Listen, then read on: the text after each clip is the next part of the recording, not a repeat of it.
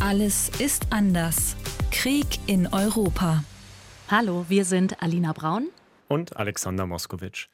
Wir beide sind Journalisten beim SWR und wenn ihr den Podcast öfter hört, dann wisst ihr vielleicht auch, uns verbindet noch etwas. Wir haben beide russische Wurzeln. Alina mhm. ist ja in Kasachstan geboren und meine Eltern kommen aus St. Petersburg, aus Russland. Dementsprechend war der 9. Mai für uns, obwohl wir quasi unser ganzes Leben ja in Deutschland leben, kein ganz so normaler Tag wie für viele andere hier. Ja, meine Mutter, die sagte mir bei den letzten Telefonaten, das ist für sie der allerwichtigste Feiertag. Bei mir ist das natürlich nicht so, ich sehe das auch etwas kritischer. Aber wenn ich jetzt so zurückdenke an meine Kindheit, dann verbinde ich diesen Feiertag vor allem mit diesen riesigen pompösen Konzerten, die da hoch und runter liefen im russischen Fernsehen. Die kennst du bestimmt auch. Da wurden mhm. dann so feierliche Lieder gesungen, wie dieses hier, das so im Hintergrund anspielt. Dien Pabedi, also der Tag des Sieges von Lev Lechenka. Das können wir mal gemeinsam hören День Победы, как он был от нас далек, Как в костре потухшем таял уголек. Были версты Ja, den kenne ich auch. Das ist eigentlich so ein echter 9. Mai-Klassiker, glaube ich. Mhm. Also ich übersetze mal ein bisschen. Er singt da vom Tag des Sieges, den Paberde, der noch so weit entfernt scheint. Und dann kommen so ein paar Metaphern. Also der Sieg scheint so weit weg zu sein wie die Glut im Feuer, die fast schon erloschen ist. Und der Weg zum Sieg war lang, staubig, verbrannt. Also sehr pathetisch. Man hat alles dafür getan, um diesen Tag zu erreichen. Der Geruch von Schießpulver liegt in der Luft. Es ist ein Fest, das man mit ja, grauen Haaren an den Schläfen und mit, Freunde, mit Freude und vor allem mit Tränen in den Augen empfängt. Und dann kommt ganz oft so den Paberde, also Tag des Sieges, Tag des Sieges. Ich musste echt sagen, das wirkt für viele jetzt natürlich mega cheesy, vielleicht auch so ein bisschen schräg, aber für mich persönlich klang das jetzt schon schön und ja, diese Lieder klingen für mich einfach heute noch schön. Ich habe da nie so auf den Text geachtet, um ehrlich zu sein. Also mir war nicht so bewusst, dass es da um Krieg ging. Und jetzt merkt man eben, das ist ein Feiertag, bei dem es geht, den Sieg Russlands über Nazi-Deutschland richtig groß zu feiern. Und das wird dann eben auch so als kulturelles Event gehypt. Die Bilder von der großen Parade in Moskau habt ihr bestimmt auch gesehen. Die sind in eurem Insta-Feed oder sonst wo bestimmt aufgetaucht. Aber wir wollen euch bei diesem relativ aktuellen Thema noch einen etwas anderen, hintergründigeren Zugang geben. Und zwar, was bedeutet dieser Tag und was steht alles dahinter für die Menschen sowohl in Russland als auch in der Ukraine? Warum hat dieser Tag auch etwas mit der Beziehung der beiden Länder zu tun, die sich ja jetzt gegenseitig bekämpfen bzw. verteidigen? Genau, und wir wollen uns auch anschauen, wie und ob dieser hochemotionale Feiertag instrumentalisiert wird. Also es gibt jede Menge zu besprechen. Schön, dass ihr dabei seid. Bevor wir dann jetzt mal unsere so ganz persönlichen Sichtweisen mit euch teilen über diesen besonderen Tag, jetzt erstmal ein kurzer Disclaimer. Also wir haben natürlich beide eine etwas emotionalere Verbindung zu dem 9. Mai, einfach aufgrund unserer Herkunft. Und wir werden da jetzt persönliche Geschichten mit euch teilen. Danach schauen wir aber natürlich auch auf die kritischen Punkte rund um den 9. Mai. Und ja, wie eben schon angesprochen, wir reden auch darüber, wie dieser Feiertag für politische Zwecke instrumentalisiert wird. Ja, wir selbst, Alex, du und ich, wir haben da ja so ein zwiegespaltenes Verhältnis zu diesem Tag. Ja, bei mir ist das auf jeden Fall so. Ich bin ja in Deutschland geboren, aber in einer großen russischsprachigen Community mit Russen, Ukrainern, Kasachen aufgewachsen. Und ich wusste irgendwie schon immer so, okay, am 9. Mai feiern viele, die ich kenne, etwas, was die meisten Menschen in Deutschland halt entweder gar nicht kennen ja. oder einen Tag früher feiern und dann eben mit einem ja, ganz anderen Gedanken. Da wird ja dann wirklich an die Opfer gedacht.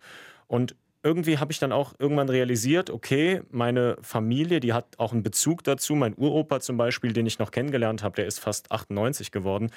Der hat die Belagerung von Leningrad überlebt, mhm. war dann fast drei Jahre lang in dieser Stadt quasi eingekesselt und die Stadt sollte ausgehungert werden von den Nazis. Und diese schlimmen Geschichten aus dieser Zeit von ihm und dann auch meiner Oma, die wurden dann ja auch in der Familie erzählt und ja, das prägt dann natürlich auch.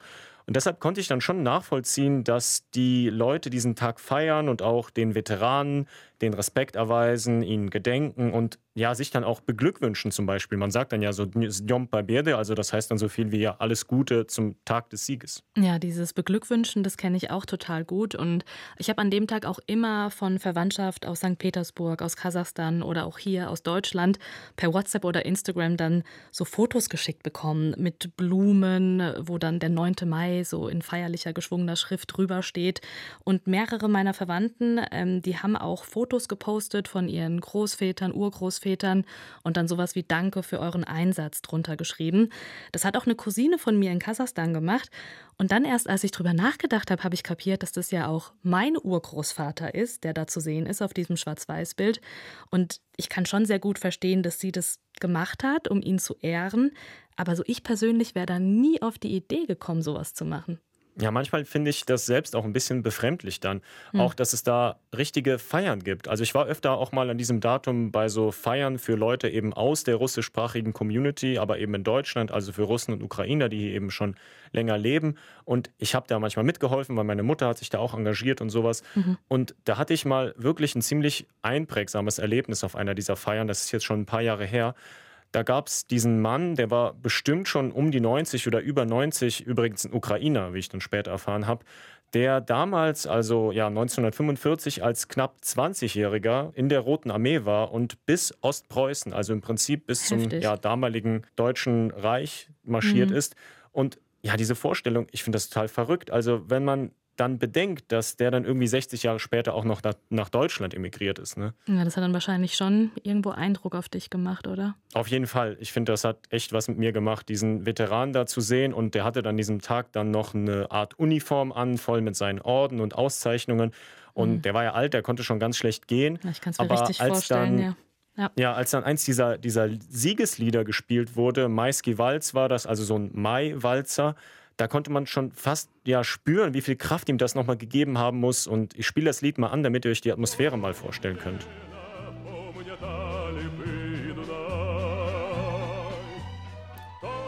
Und zu diesem Lied ist er dann mit Hilfe von anderen aufgestanden und hat, ich glaube, das war seine Tochter, mit ihr diesen Walzer getanzt.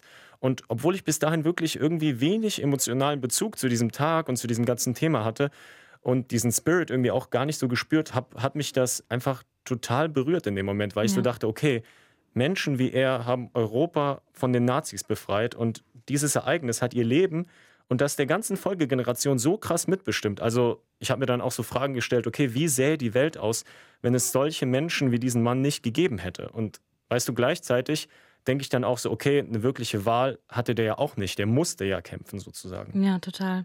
Man merkt an dieser Geschichte, wie wahnsinnig emotional aufgeladen dieser Tag einfach ist. Also wenn meine Mutter mit mir darüber spricht und auch diese alten Schwarz-Weiß-Kriegsfilme im Fernsehen schaut, die alten Lieder singt, äh, da sagt sie immer, ich könnte jetzt direkt anfangen zu weinen. Und das hat bei denen, glaube ich, auch ganz viel einfach mit so Kindheitserinnerungen zu tun. Also als meine Eltern in Kasachstan zur Schule gingen, da war Kasachstan ja noch Teil der Sowjetunion, da kam an diesem Dien Pabedi, dem Tag des Sieges, immer Veteranen direkt in die Schulklassen rein und haben da von ihren Kriegserfahrungen berichtet. Und es war dann für meine Eltern und ihre Schulkameraden einfach was ganz Besonderes und ja, einfach hochemotionales. Wir haben über dieses Thema auch mit Jekaterina Astafeva gesprochen. Sie war schon mal zu Gast hier in unserem Podcast. Jekaterina ist eine Kollegin von uns. Sie arbeitet beim WDR, kommt aus Russland und hat bis 2019 auch dort gelebt. Und Jekaterina hat erzählt, dass auch bei ihr in der Schule der 9. Mai immer ein besonderer Tag war. Wir haben zum Beispiel so kleine Aufführungen gemacht ähm, zu diesem Thema. Zum Beispiel haben wir dann irgendwie Kriegsgedichte ähm, vorgelesen, aber das ging ja dann vor allem um Einzelgeschichten quasi. Also es ging dann um so Menschen, die damals ihre Lieblingsmenschen verloren haben und keine Ahnung, Liebesgeschichten und so weiter. Und das haben wir dann alle so vorgelesen und ein bisschen vorgespielt. Jetzt nicht mit irgendeiner Militäruniform, sondern aber so ganz normal irgendwie, also eine kleine Aufführung. Und ich fand damals das eigentlich schon sehr berührend. Und es ging halt immer darum, nicht äh, den Krieg zu spielen, sondern eben an die Menschen zu denken, die wegen des Krieges äh, ihr Leben verloren haben oder äh, die vielleicht ein ganz anderes, besseres Leben hätte führen können, wenn sie eben nicht ähm, kämpfen hätten müssen. Deswegen, das war für mich eigentlich alles immer dann so sehr berührend und ich habe viel daran gedacht. Aber das war immer, immer, immer mit diesem Motto, dass es nie wieder passieren soll. Und deswegen bin ich natürlich gerade ähm, so extrem entsetzt, dass Russland das genau das Gleiche quasi wiederholt. Also Ihr Blick auf diesen Tag hat sich durch den aktuellen Krieg und im Vergleich zur Schulzeit auf jeden Fall geändert, hört man. Darüber sprechen wir später auch noch. Vielen Menschen liegt der Tag, an dem der Sieg über Nazi-Deutschland gefeiert wird, aber weiterhin sehr am Herzen. Und das zeigen dort auch Umfragen immer wieder. Also circa zwei Drittel der Menschen, die in Russland leben, sagen, dass dieser Tag eben ihr wichtigster Feiertag im ganzen Jahr ist. Und eine Umfrage des unabhängigen Institutes Levada vom Jahr 2020, die hat dann noch nachgefragt, was die Menschen in Russland denn fühlen, wenn sie an diesen Siegestag denken. Und da haben 44 Prozent gesagt, Stolz über diesen Sieg und 22 Prozent Trauer um die Millionen Gefallenen. Das ist halt ganz wichtig, dass es nicht nur ums Feiern geht, sondern eben auch ums Gedenken und Trauern. Ja. Und um euch mal ein paar Zahlen klar zu machen, circa 27 Millionen Menschen der ehemaligen UdSSR sind im Zweiten Weltkrieg, man nennt ihn dort auch Großen Vaterländischen Krieg, gestorben. Also nicht nur aus Russland, ja wohlgemerkt, sondern Menschen aus allen Ländern, die früher zur Sowjetunion gehört haben, zum Beispiel Ukraine, Belarus, Kasachstan. Da gab es auch überall sehr, sehr viele Opfer. Und jede oder fast jede Familie hat ein oder mehrere Menschen verloren. Also da werden auch in den Familien dann die alten Fotos vom Krieg und von den Verstorbenen angeschaut und ja, es wird an sie gedacht. Genau, und weil die Veteranen jetzt natürlich immer älter werden und immer mehr von ihnen versterben, man aber trotzdem die Erinnerung hochhalten will, da ist vor ein paar Jahren so eine Art, ja, ich nenne es mal Trend entstanden, so eine Bewegung. Das nennt sich Besmertny Polk, also unsterbliches Regiment auf Deutsch übersetzt. 2012 gab es da die erste Versammlung dieses unsterblichen Regiments, das war in Tomsk. Und was da passiert ist, dass die Menschen Bilder ausdrucken von ihren Vorfahren, also Eltern, Großeltern, Urgroßeltern, die im Krieg gekämpft haben. Und diese Plakate werden dann hochgehalten bei so einer Art Versammlung. Und mein Vater, der hatte auch mitgemacht bei so einer Versammlung und hat ein Bild von seinem Opa hochgehalten. Das war eine Versammlung in Kasachstan. Und dann ähm, hat er mehrere Fotos davon durchgeschickt und eben später der Familie davon erzählt. Und da konnte man wirklich raushören, dass das für ihn persönlich ein besonderer Tag war. Auch Jekaterina kennt dieses unsterbliche Regiment und sie meinte zu uns, dass sie findet, dass das eigentlich eine gute Aktion sei, aber eben nicht, was daraus von politischer Seite zum Teil gemacht werde. Mittlerweile wird es eben wirklich dafür genutzt, um wieder diese Propagandagedanken weiter zu verbreiten. Da gab es auch Fotos von verstorbenen Verwandten, an die aber diese Buchstaben Z dran geklatscht wurden, die eigentlich nichts mit den äh, mit den Taten von diesen Menschen zu tun haben, sondern halt irgendeine komische Art von äh, Zeichen für die russische Regierung ähm, ist gerade, verstehe ich überhaupt nicht, was das bedeuten soll. Und ähm, das finde ich schon echt pervers. Ich finde, das, das darf einfach nicht sein. Und eine gute Initiative, die von einfachen Menschen ausgedacht wurde, um einfach an die Menschen zu gedenken, äh, wurde eben instrumentalisiert von der russischen Regierung, um eigene Ziele zu verfolgen. Und das finde ich schrecklich. Und ich würde niemals an sowas teilnehmen, einfach weil ich äh, diese Spielchen von der russischen Regierung nicht unterstützen möchte. Was für absurde Züge solche 9. Mai-Feiern auch annehmen können, das hat man in den letzten Tagen vor allem bei Social Media gemerkt. Alina, ich habe dir da ja am Montag ein Video geschickt bei Instagram, als ich das gesehen habe. Ja. Da habe ich echt so gedacht, okay, ich bin in Deutschland sozialisiert, denn an den Anblick von Kindern in Uniform, also wirklich von kleinen Kindergartenkindern, da werde ich mich einfach nicht dran gewöhnen. Ja, das wirkt auf mich auch total befremdlich. Ich kann ja mal dieses Video beschreiben, das du mir geschickt hast. Also das waren so locker 30, 40 kleine Kinder, höchstens fünf Jahre alt, die da nebeneinander marschiert sind, so muss man sagen. Und ein paar hatten so eine Art Panzer aus Pappe gebastelt und dann um ihren Körper. Ein anderes Kind hatte so eine Art Kampfflugzeug. Und ja, sie haben dann russische Flaggen in der Hand gehabt und im Hintergrund lief genau das Lied, das ich euch direkt am Anfang eingespielt habe. Für dieses, ja, man könnte sagen, übertriebene Abfeiern des Sieges gibt es ja. sogar mittlerweile in Russland ein Wort, also einen kritischen Begriff, Babede Besje. Also übersetzt heißt das so etwas wie Siegeswahn.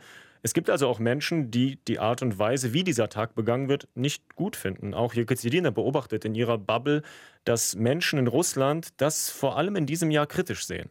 Die posten dann keine Bilder von so verstorbenen Uropas oder von diesen Paraden, sondern die posten eher Friedensbilder und schreiben, dass sie sich eben Frieden wünschen und dass alles, was die russische Regierung gerade macht, ist falsch. Und das hat mich tatsächlich sehr, sehr gefreut, weil diese Gedanken habe ich auch. Ich habe gerade nicht die innere Energie oder nicht so die Kapazitäten, das wirklich zu teilen. Aber es freut mich sehr zu sehen, wie viele Leute eigentlich auch ähnlich denken wie ich und dass es nicht nur Menschen gibt, die jetzt bei den Paraden da wahrscheinlich irgendwie so applaudieren und äh, sich freuen und keine Ahnung, diese Z-Buchstaben an die Plakate klatschen, sondern auch die Menschen, die das anders sehen. Und ich habe aber ehrlich gesagt keine Energie mehr, heute irgendeinen Gedenkentag für mich zu veranstalten, einfach weil mich diese ganzen Kriegsereignisse gerade so stark mitnehmen keine laute Kritik also, aber es gibt in Russland auch Menschen, die zum Beispiel die Kosten dieser ganzen Feierlichkeiten kritisieren.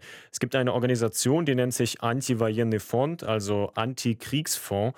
Und die haben zum Beispiel jetzt kritisiert, dass viele große Städte, also nicht nur Moskau und St. Petersburg, sondern auch Kasan, Jekaterinburg, Rostov am Don, da gibt es ja Militärparaden in ganz, ganz vielen Städten in Russland, umgerechnet mehrere Millionen Euro für die Feiern und die Konzerte und die Feuerwerk und so weiter ausgeben an diesem Tag, während die Veteranen eine Einmalzahlung von etwa 140 Euro umgerechnet bekommen haben. Und das ist auch in Russland nicht besonders viel Geld. Hm, und das ist nur einer von vielen Punkten, die beim Umgang mit den Veteranen kritisch zu sehen sind.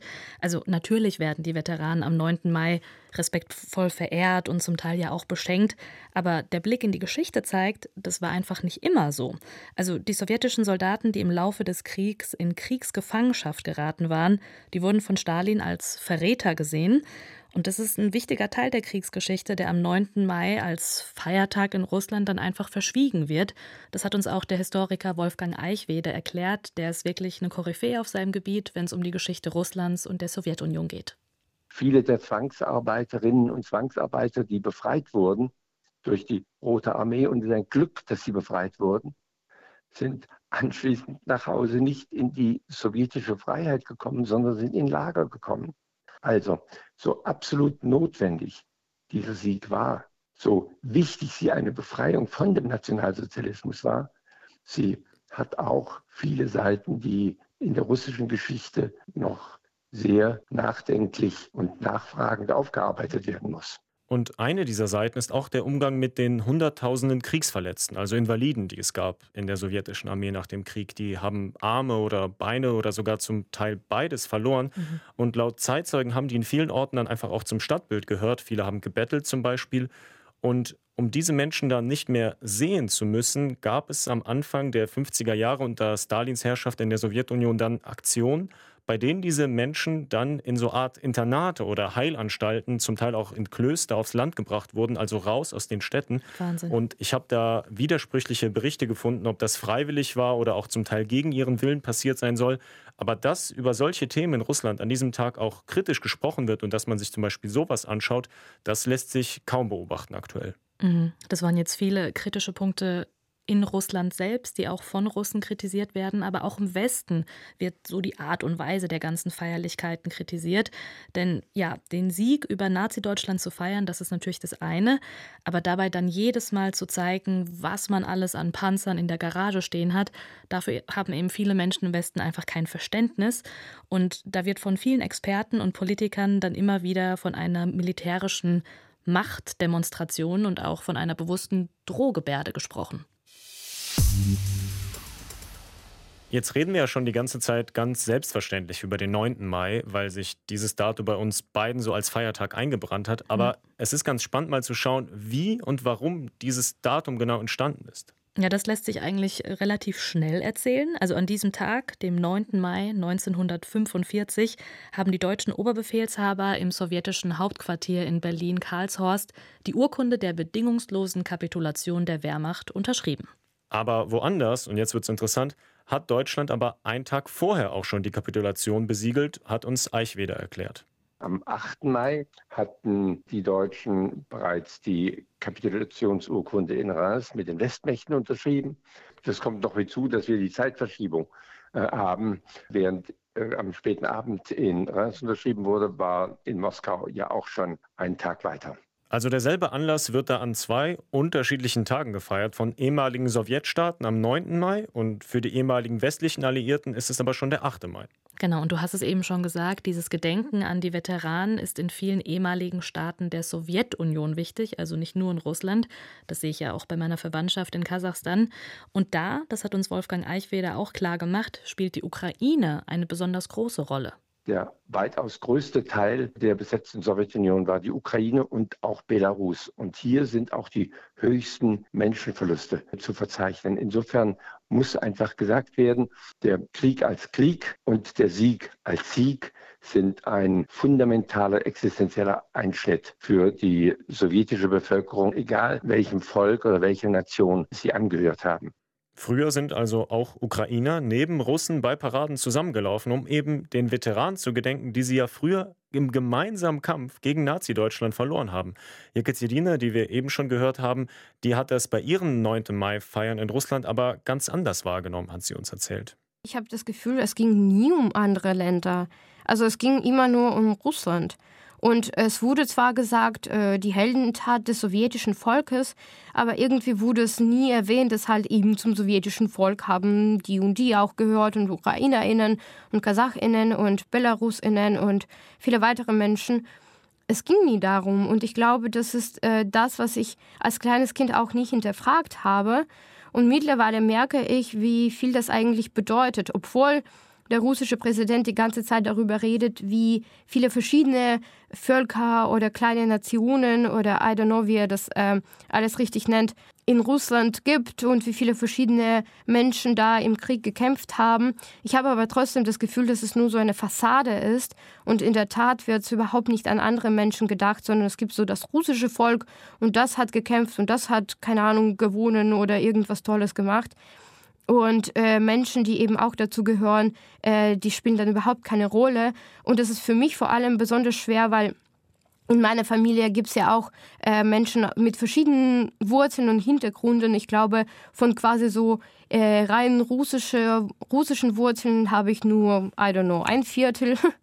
Und äh, die restlichen waren dann auch Tschuwaschen und äh, Roma-Leute und so weiter und so fort. Und dann über die wird nie gesprochen und an die wird nie gedacht.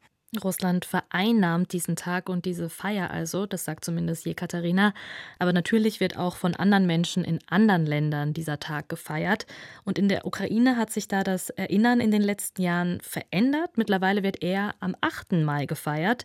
Und das ist auch so eine Art Anlehnung an den Westen, hat uns Wolfgang Eichwede gesagt. Es gibt den 8. Mai als den Tag der Versöhnung, den Tag, an dem ganz Europa und die Ukraine mit Europa das neue Nachkriegseuropa feiern möchte. Diese kleinen Feiern am 8. Mai, die gehen aber fast unter, könnte man sagen, weil der Fokus in den letzten Jahren doch stark auf den Feierlichkeiten in Moskau, also auf der riesigen Parade auf dem Roten Platz lag und damit eben auf dem 9. Mai. Ja, echt mal. Das ist auch einfach ein Riesen-Event. Ihr kennt es ja auch von den Fernsehbildern. Und auch abseits dieser riesigen Militärparade. Die Menschen haben frei. Es wird in den Familien gefeiert, bei Konzerten, bei Kundgebung und, und, und.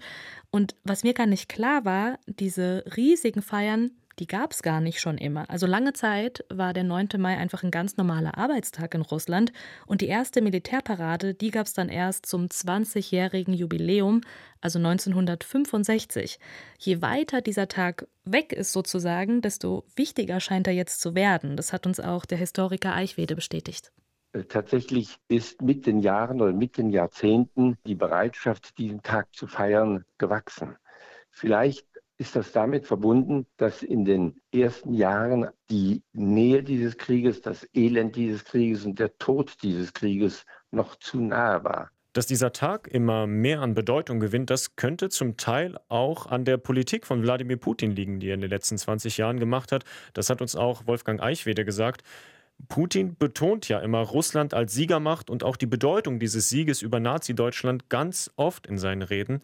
Aber auch mal ganz unabhängig von Putin ist dieser Tag einfach in dem russischen Selbstverständnis verankert. Die russische Gesellschaft und die Sowjetunion insgesamt haben ja in dem vergangenen Jahrhundert eine schwierige Geschichte, nicht nur wegen des Krieges, sondern auch wegen des stalinischen Terrors, wegen der sowjetischen Diktatur insgesamt gehabt. Da ist vieles, vieles weggebrochen.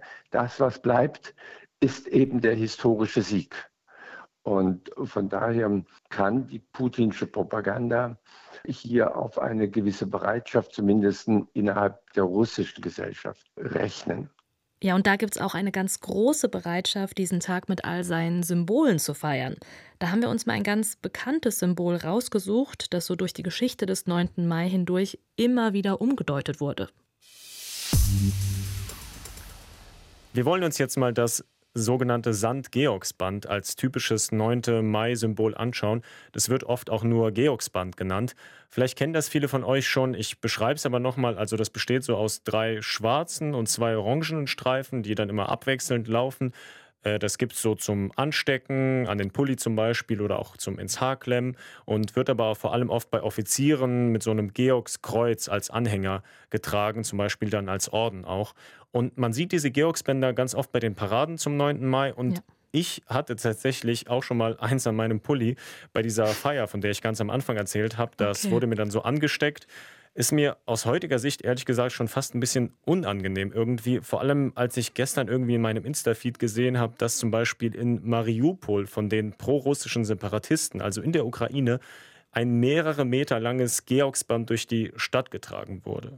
Ja, kann ich schon verstehen, dass dir das ein bisschen unangenehm ist. Ähm, es wurde ja aber thematisch total umgedeutet, dieses Band. Also ursprünglich wurde das Georgsband eigentlich nur als Auszeichnung für militärische Tapferkeit eingeführt. Das war schon 1796. Und zwar war das äh, durch die Zarin Katharina die Große.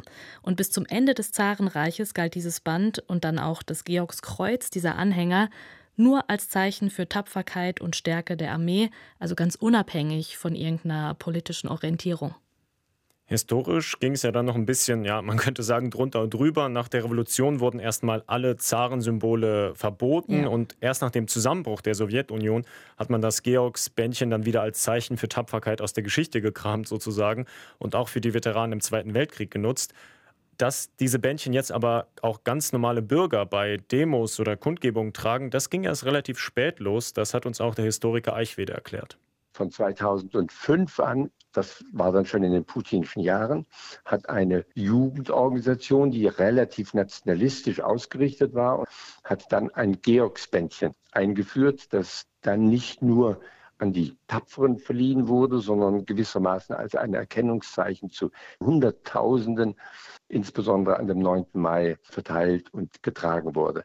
Das erfuhr eine weitere Steigerung mit der Besetzung der Krim und dem Konflikt in der Ostukraine und ist dann hier als ein Symbol der Nähe oder der Identität zu Russland verwendet worden. Ja, da haben das dann prorussische Separatisten sozusagen als Erkennungsmerkmal getragen. Du hast es ja schon angedeutet, Alex, ähm, ja, als da der Krieg in der Ostukraine losging. Und was man jetzt auch noch sieht, ist, dass dieses St.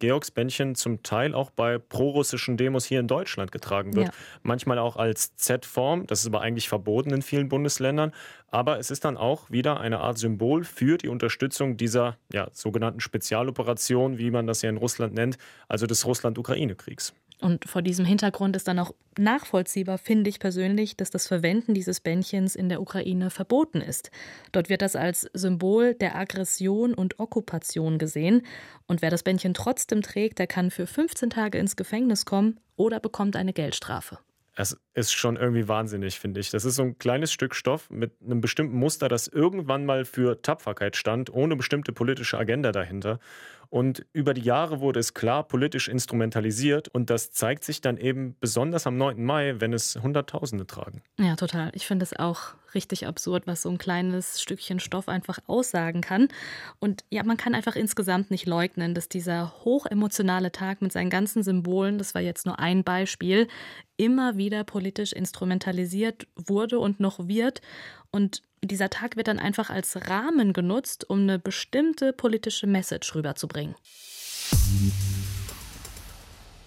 Eine Message von Putin, die alles andere als neu ist, muss man ja sagen. Also natürlich hat Putin an diesem 9. Mai wie immer die Veteranen des Zweiten Weltkriegs geehrt. Aber er hat dann auch den Sprung ins Hier und Jetzt gemacht bei seiner mhm. Rede. Er hat die russischen Soldaten gelobt, die aktuell in der Ukraine kämpfen. Вы сражаетесь за Родину, за ее будущее за то, чтобы никто не забыл уроков Второй мировой, чтобы в мире не было места палачам, карателям и нацистам. Also Putin hat ja den Soldaten gesagt, dass sie ja für ihre Heimat kämpfen, für die Zukunft, mhm. damit niemand die Lehren aus dem Zweiten Weltkrieg vergisst. Und sie kämpfen auch dafür, dass es nirgendwo auf der Welt Platz für Henker, Straftäter oder Nazis geben soll. Und das kennen wir ja schon, sein Narrativ, das hat er damit wieder bedient. Russland kämpft angeblich in der Ukraine gegen Nazis. Das ist ja Putins Behauptung. Und das hat er direkt mit den Erinnerung an den Zweiten Weltkrieg verknüpft, also nach dem Motto, wir führen diesen Kampf gegen die Nazis jetzt weiter. Und für den Historiker Wolfgang Eichwede ist das eben eine ganz, ganz klare politische Instrumentalisierung der Geschichte. Der Versuch von Putin, die Unabhängigkeit und den eigenen Weg der Ukraine in die Nachfolge Hitlers zu stellen, ist so eine, ich kann das gar nicht anders bezeichnen, ist eine so klare historische Lüge, dass er damit auch in der historischen Perspektive die Erinnerung an den Zweiten Weltkrieg in Russland belastet. Was dieses Jahr bei Putins Rede am 9. Mai auch wieder deutlich wurde, ist eine große Abneigung gegen den Westen und gegen die NATO. Das mhm. kennen wir ja auch schon. Und die Meinung, dass man mit dem Ukraine-Krieg der NATO zuvorkam. Also Putin hat den 9. Mai auch als Bühne genutzt, um zu betonen, dass es eine Russophobie in der Welt gäbe. Und das sind jetzt alles Dinge, die wir schon von ihm kennen. Viele Experten hatten da was Krasseres erwartet, eine Generalmobilmachung oder eine Ankündigung eines Atomkriegs. All das ist nicht passiert. Ja, Gott sei Dank. Also war der 9. Mai eher eine Gelegenheit für die Regierung Putins, das schon vorhandene Narrativ zu festigen, mit dem Ziel, das russische Volk stärker auf den Krieg einzuschwören. Und auch der ukrainische Präsident Zelensky, der hat diesen Tag des Sieges, der wie beschrieben dort ja schon am 8. Mai gefeiert wurde, genutzt, um eine politische Message rüberzubringen. Also er hat da ein Video gedreht, extrem düster, finde ich. Also alles in Schwarz-Weiß und er steht da vor ausgebrannten, zerbombten Hochhäusern. Im Hintergrund wird traurige Musik gespielt und er hält da so eine Art Ansprache. Und da geht es vor allem um die Worte nie wieder. Das hat uns vorhin ja schon Jekaterina gesagt, dass in Russland immer betont wurde, das darf nie wieder passieren. Also diese beiden Worte sind ganz wichtig. Und ja, die hat Zelensky jetzt sozusagen neu in seiner Ansprache gedeutet. Цьогоріч ми кажемо ніколи знову інакше. Ми чуємо ніколи знову інакше. Also Zelensky sagt da, in diesem Jahr sagen wir nie wieder anders. Wir hören nie wieder anders. Es klingt schmerzhaft, grausam, nicht mit einem Ausrufezeichen, sondern mit einem Fragezeichen. Ihr sagt nie wieder, erzählt das der Ukraine. Am 24. Februar wurde das Wort nie gestrichen. Und tatsächlich gibt es in Russland ja auch einzelne Stimmen, die statt es nie wieder sagen, wir können es auch wiederholen, Можем повторить, hm. in Richtung Ukraine dann und dem Westen vor allem. Und das ist, wenn man sich das bewusst macht, auch irgendwie Wahnsinn, finde ich. An dem Feiertag, an dem man eigentlich gefeiert hat, dass man gegen einen gemeinsamen Feind gewonnen hat, spricht man jetzt darüber, wie man sich gegenseitig bekämpft. Und das an diesem Siegestag, den man gemeinsam hatte. Ja, das ist schon vollkommen absurd. Und besonders absurd ist, dass Putin auch die Menschen in der Ukraine, während er mit ihrem Land ja im Krieg ist, zu diesem Tag des Sieges beglückwünscht hat. Das ist gerade vor wenigen Tagen passiert. Und das haben natürlich einige Menschen in der Ukraine als total zynisch empfunden. Man merkt bei all dem einfach, wie tief dieser Sieg und der Kampf gegen Nazi-Deutschland in Russland und auch in vielen ehemaligen Sowjetstaaten steckt. Das ist wirklich etwas, was das Selbstverständnis der Menschen dort prägt bis heute. Genau, und das wollten wir euch in dieser Folge mal so ein bisschen deutlich machen, warum dieser Tag den Menschen in und aus der ehemaligen Sowjetunion so viel bedeutet, wie er sich über die Jahrzehnte verändert hat und was man heute daran kritisch sehen kann und vielleicht auch muss. Und noch ein Tipp, wir haben uns ja auch schon mit China mal beschäftigt in diesem Podcast, Alina und ich, das war Folge 11. Mhm. Und jetzt gibt es einen neuen coolen Podcast, den wir euch empfehlen wollen, auch von der ARD, da geht es dann die ganze Zeit um China. Welt macht China heißt er. Er kommt jeden zweiten Dienstag mit einer neuen Folge zum Auftakt geht es um Chinas Null-Covid-Politik und um die Konsequenzen daraus, sowohl für China als auch für Deutschland. Das war's dann erstmal von uns. Bis zum nächsten Mal. Ciao, macht's gut. Alles ist anders ist ein ARD-Podcast von RBB, SWR und WDR. Alle Folgen und weitere Podcasts gibt's in der ARD-Audiothek.